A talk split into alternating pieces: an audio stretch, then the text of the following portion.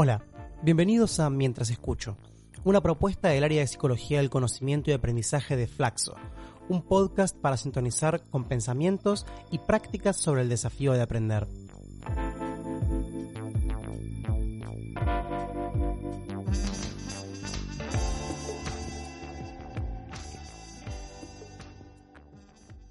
Bienvenidos al último episodio de la serie Alrededor de los Libros con Rosa Rottenberg. Hola Rosa. Hola Nico. Hoy tenemos en este episodio a Mario Carretero de invitado. Él es investigador, es el coordinador del área de Psicología del Conocimiento y Aprendizaje de la Flaxo y es catedrático de la Universidad Autónoma de Madrid. Hola Mario. Hola, ¿qué tal? ¿Cómo estamos? Bien, muy bien. Y está acá para hablarnos sobre las novelas históricas, sobre si a través o a partir de ellas puede haber una posibilidad de aprender o de comprender la historia.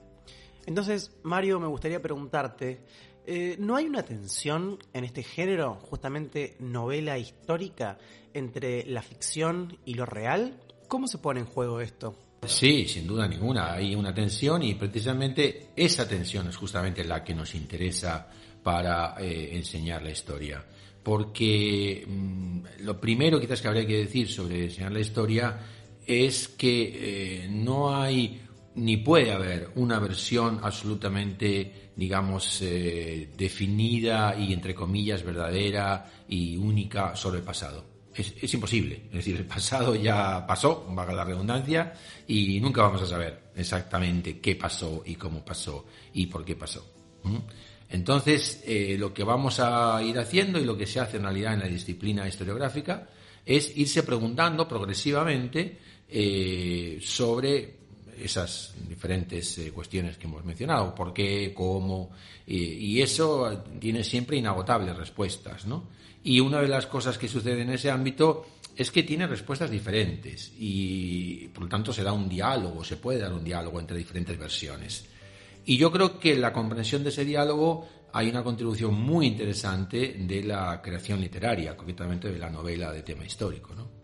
¿Y cuáles son las características que debería tener una novela para que se la considere como novela histórica? Bueno, me parece que una cosa muy importante es eh, la recreación de ese ámbito del pasado, ¿no? De una manera eh, que sea, digamos, eh, no solo, digamos, fidedigna o entre comillas realista, ¿no? Es decir, que por tanto incluya pues detalles de cómo se vivía en ese momento, ¿no? Sino también que eh, incluya una multiplicidad de voces, ¿no? Porque en definitiva, en cualquier problema del pasado se ha dado esa multiplicidad de voces. Voy a poner un ejemplo.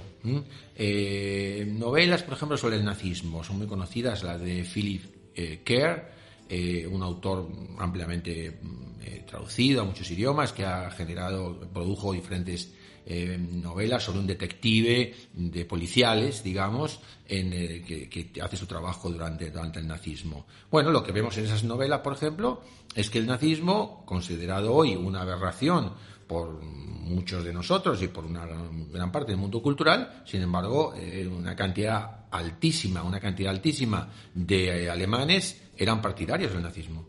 O sea, es decir, es que Hitler no llega al poder mediante un golpe de Estado. Hitler llega al poder mediante una elección democrática. Por lo tanto, una mayoría eh, grandísima de la, de la población alemana lo apoyaba. Entonces, a través de en esa novela vemos cómo ese apoyo se trasladaba o se traducía en la vida cotidiana. Y como, por ejemplo, para un detective investigar un crimen en ese momento era muy complicado, digamos, porque si ese crimen, aunque fuera mm, que no tuviera nada que ver con motivación política, ¿no? Eh, un robo, un crimen vinculado a un robo, eh, un policía lo estaba investigando, se encontraba con que en cuanto se chocaba con alguna convicción, digamos, eh, nazi, enseguida su labor se veía obstaculizada, ¿no? Entonces, eso recrea muy bien lo que fue ese fenómeno social, político, cultural llamado nazismo. Y lo recrea, me parece, quizás desde el punto de vista de la enseñanza, pues quizás con mucho más atractivo y con mucha más eficacia pedagógica, por ejemplo, que un libro que te hable de estadísticas, que te hable de estructuras sociales, que te hable de conceptos muy, a lo mejor muy, eh, digamos, eh, abstrusos, ¿no? Mientras te escuchaba, Mario, estaba pensando que suele ser, suelen ser bastante populares y bastante bien vendidos los libros, eh, las novelas históricas y los libros que en general aluden a etapas históricas, personajes históricos, y que sin embargo cuando esa misma historia o esos mismos personajes entran, por ejemplo, al aula de la mano de materiales didácticos más tradicionales, o mejor dicho, de materiales didácticos, es decir, eh, eh, textos mm, con intencionalidad didáctica, a diferencia de la novela, con intencionalidad de enseñanza, eh, em, suelen ser para los pibes bastante menos interesantes, bastante menos sugerentes, bastante menos conflictivos. Entonces, ¿Cuál es la diferencia entre un tipo de libro y otro? ¿Por qué uno es tanto más sugerente que el otro? Bueno, porque justamente la novela histórica mantiene todo el tiempo, si es una novela buena, ¿no? Eh, por supuesto, mantiene todo, el tiempo una, eh, una condición que a mí me parece esencial, no solo para el aprendizaje de la historia, sino en realidad creo para el aprendizaje de cualquier materia escolar y en realidad de cualquier contenido, que es la pregunta, la, el interrogante. ¿eh? Es decir, la, definitiva, el, aprendizaje es una actividad en pos del conocimiento. Y no hay conocimiento si no hay pregunta. Entonces, una novela buena, digamos, eh, se está uno preguntando ahí todo el tiempo eh, quién mató a fulano, por qué lo hizo, eh, por qué fulano se fugó, por qué Mengano, lo que sea, hizo tal cosa, se fue a otro país, o sea, X, ¿no? Entonces, la trama de una, de una novela mantiene vivos todos esos interrogantes. Y, como digo, sin interrogantes no hay conocimiento, sin preguntas no hay conocimiento. Y sobre todo no hay actividad de aprendizaje, y eso es clave. Eh, uno puede, puede decir, bueno, pero eh, ese, esas preguntas a lo mejor son sobre ficción, y esa ficción no es lo que pasó en la historia. Es decir, la, la, tensión entre la ficción comentábamos al comienzo, ¿no? La, la, tensión entre la ficción, que no es verdad, digamos, y la, investigación histórica que muestra lo que realmente ocurrió, ¿no? Pero, ya digo, eso en realidad es una tensión. No es que la novela histórica, si está documentada, ya quiero decir, ¿no? ya digo, si está bien hecha, lo que está planteando es mentira, digamos, y la historiografía, a través de su investigación rigurosa en archivos, con documentos, eh, con entrevistas a personas que estuvieron en esa situación, etcétera, o registros de, diferentes tipos, eh, es la verdad. Eh, eso yo creo que es una visión, ya digo, por un lado me parece que ya hoy perigilitada, ¿no? desfasada de lo que es la investigación histórica, porque en primer lugar, y en segundo lugar, con respecto al aprendizaje, todavía más desfasado, porque lo que me parece que es importante es que un alumno, por ejemplo, volviendo al caso que decíamos del nazismo o de cualquier otro fenómeno histórico, se interese por ese tema, se haga preguntas por ese tema, ¿no? se, se, movilice, digamos, eh, acerca de ese, de, ese tema, ¿no? Eh, y luego va a haber muchas facetas o muchas oportunidades de comprobar, eh, digamos, si tal cosa es exactamente cierta o no. pero ya digo, si no hay esa movilización, en esa dialéctica, esa tensión entre ficción y realidad, entre pregunta y respuesta, eh, va a ser difícil que se mantenga, digamos, la eh, enseñanza de la historia. Me da la, la, sensación también de que a través de la novela se atraviesa la experiencia de ese momento histórico, ¿no? Porque uno está siguiendo la trama, la historia de la novela, pero y cuando uno lee y se interesa en lo que lee, está viviendo una experiencia a través de ese libro. Y en este caso es una experiencia que se sitúa en un momento histórico particular y puntual, del cual puede surgir después un interés por seguir indagando. Exactamente. Eh, hablemos, por ejemplo, de algunas novelas históricas que han sido ya hoy consideradas cuasi paradigmáticas y que, y que, se, usan en muchas escuelas, ¿no? El nombre de la rosa, por ejemplo, de Humberto Eco, sería, digamos, un, un clásico, ¿no? Eh, ¿Qué vemos ahí? Ahí lo que vemos es que más allá de que esa historia que cuenta Humberto Eco ocurriera o no, lo cierto es que es tremendamente verosímil que ocurrieron ese tipo de historias en las, eh, en las abadías eh, medievales, ¿no? Entonces, en realidad, ¿qué nos importa si ocurrió eh, exactamente eso y todas las aventuras ¿no? Del protagonista? Lo importante es que a través de esa novela el chico puede entender muy bien lo que era el medievo, lo que el intento que hizo la Iglesia a través de la escolástica para ocultar el pensamiento de Aristóteles y, ¿no? De cómo la ironía y la risa y el disfrute estaba tapado y perseguido, ¿no? Eh, en fin, todo, todo, ese mundo, digamos, eh, medieval. ¿eh? Eso, eso me parece que es lo importante, ¿no? Me quedo pensando que en otro episodio de esta serie estuvimos conversando con Carolina Tosi sobre los libros de texto y justamente lo que comentábamos en ese momento era que el libro de texto se caracterizaba por presentar una voz objetiva, neutral y única. Pareciera ser que eh, en lo que estás describiendo, eh, si bien habrá personajes principales, también tienen voz otros personajes que arman en, conjunto la trama, ¿no?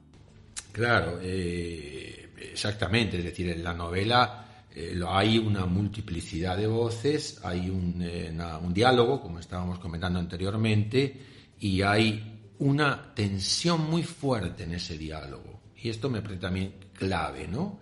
Es decir, eh, tomemos como otro ejemplo otra, otra novela también muy conocida en todo el mundo, ¿no? Soldados de Salamina, una novela de Javier Cercas, un autor español, pero que se hizo una película sobre ella, por ejemplo en Alemania ha sido súper conocida y en otros muchos países. Plantea el, el, gran drama de la guerra civil española, ¿no? Pero lo plantea justamente a, través de que, más allá de que los republicanos fueron las víctimas, digamos, de esa guerra y los verdugos, digamos, fueron los franquistas, eh, lo que hace esa novela es mostrar cómo ahí hubo un drama humano terrorífico, porque era la mitad de un país contra la mitad del otro país, hermanos contra hermanos, eh, una parte de la sociedad contra otra parte de la sociedad, eh, y que más allá de los horrores digamos, del franquismo y de todo el atropello a derechos, los derechos humanos, a sus crímenes, al exilio, etcétera, eh, finalmente eh, hay dos voces que representan dos visiones de, la, vida y de la sociedad y que una se impuso a otra mediante mediante, digamos, la opresión y la, persecución y el asesinato, pero que en definitiva eran dos visiones del mundo, ¿no? Entonces revive ese diálogo que, terminó, como todos sabemos, de una manera extraordinariamente dramática, pero que era una, falta de diálogo en realidad, ¿no? O sea, es decir, lo que hace la novela es mostrar que esas dos visiones no lograron dialogar, pero precisamente por eso el Soldador de Salamina es una gran novela sobre el diálogo, o sobre la falta de diálogo, pero en definitiva es lo mismo, ¿no? En ese sentido me quedo pensando si, eh, es, eh, si la novela histórica podría ser un tipo de eh, artefacto, herramienta, dispositivo, como lo querramos llamar, habilitante del abordaje de ciertas problemáticas de la historia reciente o de temas particularmente álgidos eh, por la proximidad o por lo que convoca, ¿no? Bueno, totalmente. Es más, yo me eh, haría una pequeña distinción entre una novela histórica, por ejemplo, eh, la de Humberto Eco, totalmente inventada, es decir, que eso solo ocurrió en la mente de, Humberto Eco, por más que reflejara situaciones que podían haber ocurrido, y la novela histórica como Soldador de Salamina, que eh, arranca y que está basada en una su trama está basada en una buena parte en un episodio en un episodio que fue real eh, ese episodio real eh, muy rápidamente es que uno de los fundadores de la falange o sea uno de los grandes digamos jerarcas del, del, franquismo es prisionero de las tropas republicanas y cuando ya las tropas de Franco intentan tomar Barcelona que ya es la última la última los últimos momentos de la de la República española eh, esos prisioneros están en manos de los soldados republicanos. Pero los soldados republicanos ya no saben qué hacer con ellos porque a su vez están huyendo y muchos lo que hacen es matar a esos prisioneros para deshacerse de ellos. Y un soldado republicano tiene a este hombre que es Rafael Sánchez Mazas, concretamente. por cierto, el padre de un grandísimo escritor español, quizás poco conocido aquí en Argentina, pero un grandísimo escritor español, que es Rafael Sánchez Ferlosio, eh, y autor de este Rafael Sánchez Mazas del himno de la Falange, ni más ni menos, o sea, es decir, uno de los grandes intelectuales de la, de la Falange, en el momento que el soldado republicano le está apuntando con su rifle para matarlo y deshacerse de él y poder, y poder huir al exilio, lo piensa, lo duda, se da cuenta de que no conduce a nada, estarse matando entre unos y otros, y opta por dejarlo libre, tira el rifle al suelo y se va para Francia y lo deja ahí y este hombre eh, sobrevive, sobrevive a la, a la, guerra y puede contar finalmente ese, ese, episodio. ¿no? Eh, y ahí surge, digamos, el, la trama, ahí surge la trama de la novela. Es decir, lo, ese episodio fue verdad. O sea, ese episodio eh, ocurrió tal cual. Eh, entonces, este tipo de novela histórica que se basa sobre, sobre algo que sí ocurrió, y que sobre eso que sí ocurrió se problematiza, es muy interesante porque termina en definitiva generando una creación literaria, pero con la voz de personas que sí estuvieron ahí y que sí cuentan cosas que sí eh, ocurrieron. Tenemos también algunas eh, creaciones, por ejemplo, recientes, no en forma de novela, pero sí en forma de teatro, que es otro género en definitiva literario, que mm, en este sentido, por ejemplo, eh, Campo Minado, que es una producción teatral de la, directora Lola Arias, que está siendo ahora, este tiempo, estas semanas, eh, en, cartel en, Buenos Aires y que ha triunfado en diferentes eh, teatros del mundo, que es eh, un ejemplo también de esto, ¿no? Es decir, la guerra de Malvinas en voz de excombatientes británicos y excombatientes argentinos, que estuvieron ahí, valga la redundancia, o sea, son excombatientes y son ellos los que ponen, los que ponen, los que ponen la voz. Lo que terminan haciendo es una obra de teatro, como podría ser una novela, ¿no? Pero ojo, a partir de experiencias que sí son, eh, digamos, reales. Totalmente. Yo creo que, hablando de esa misma obra, que también tuve la suerte de ver, me parece que termina siendo un producto artístico, digámosle, como una novela, una obra de teatro, por el hecho del dispositivo está puesto en un teatro, tiene una escenografía inclusive, cantan canciones, ¿no? Pero ahí creo que, y volviendo a la pregunta que te hice al principio, se pone más en conflicto todavía la cuestión de lo ficticio y lo real.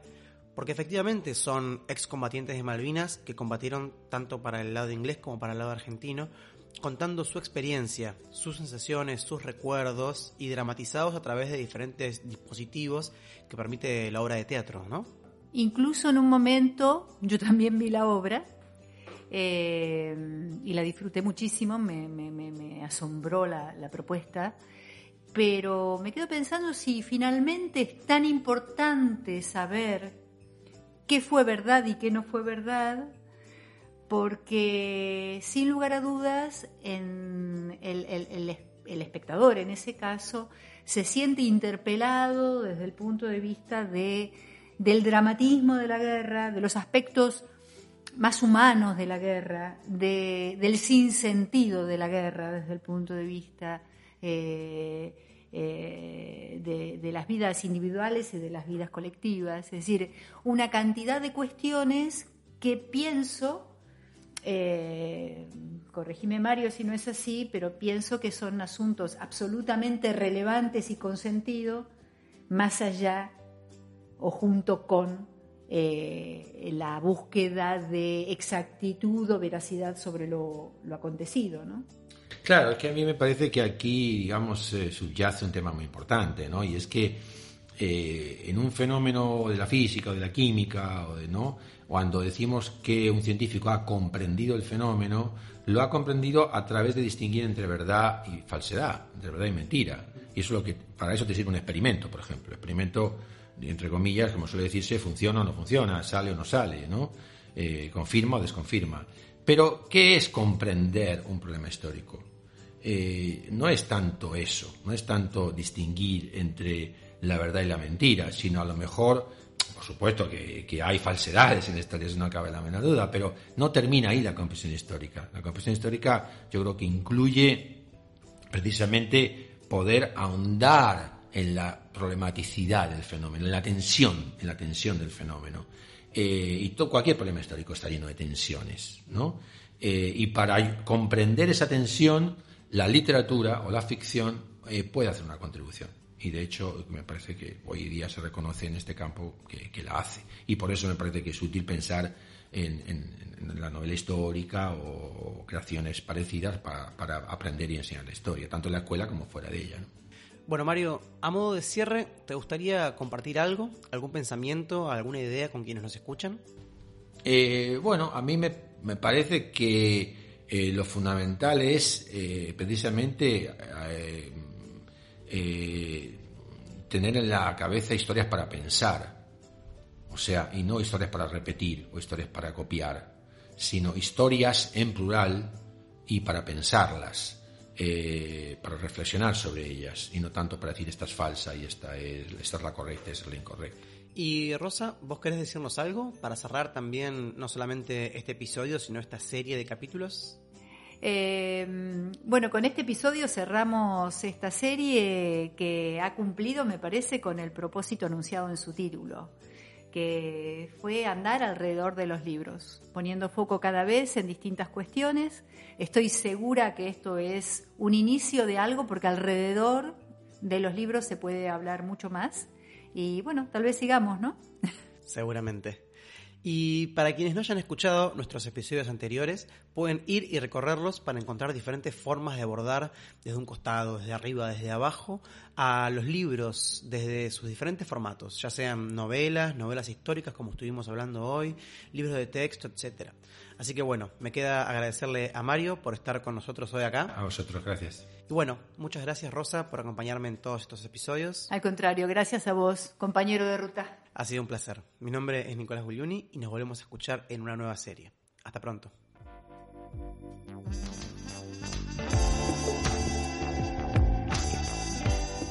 Este fue el último episodio de la serie Alrededor de los libros con Rosa Rottenberg. Próximamente tendremos nuevas series temáticas para compartir, así que estén atentos a nuestras redes sociales. Nos escuchamos la próxima.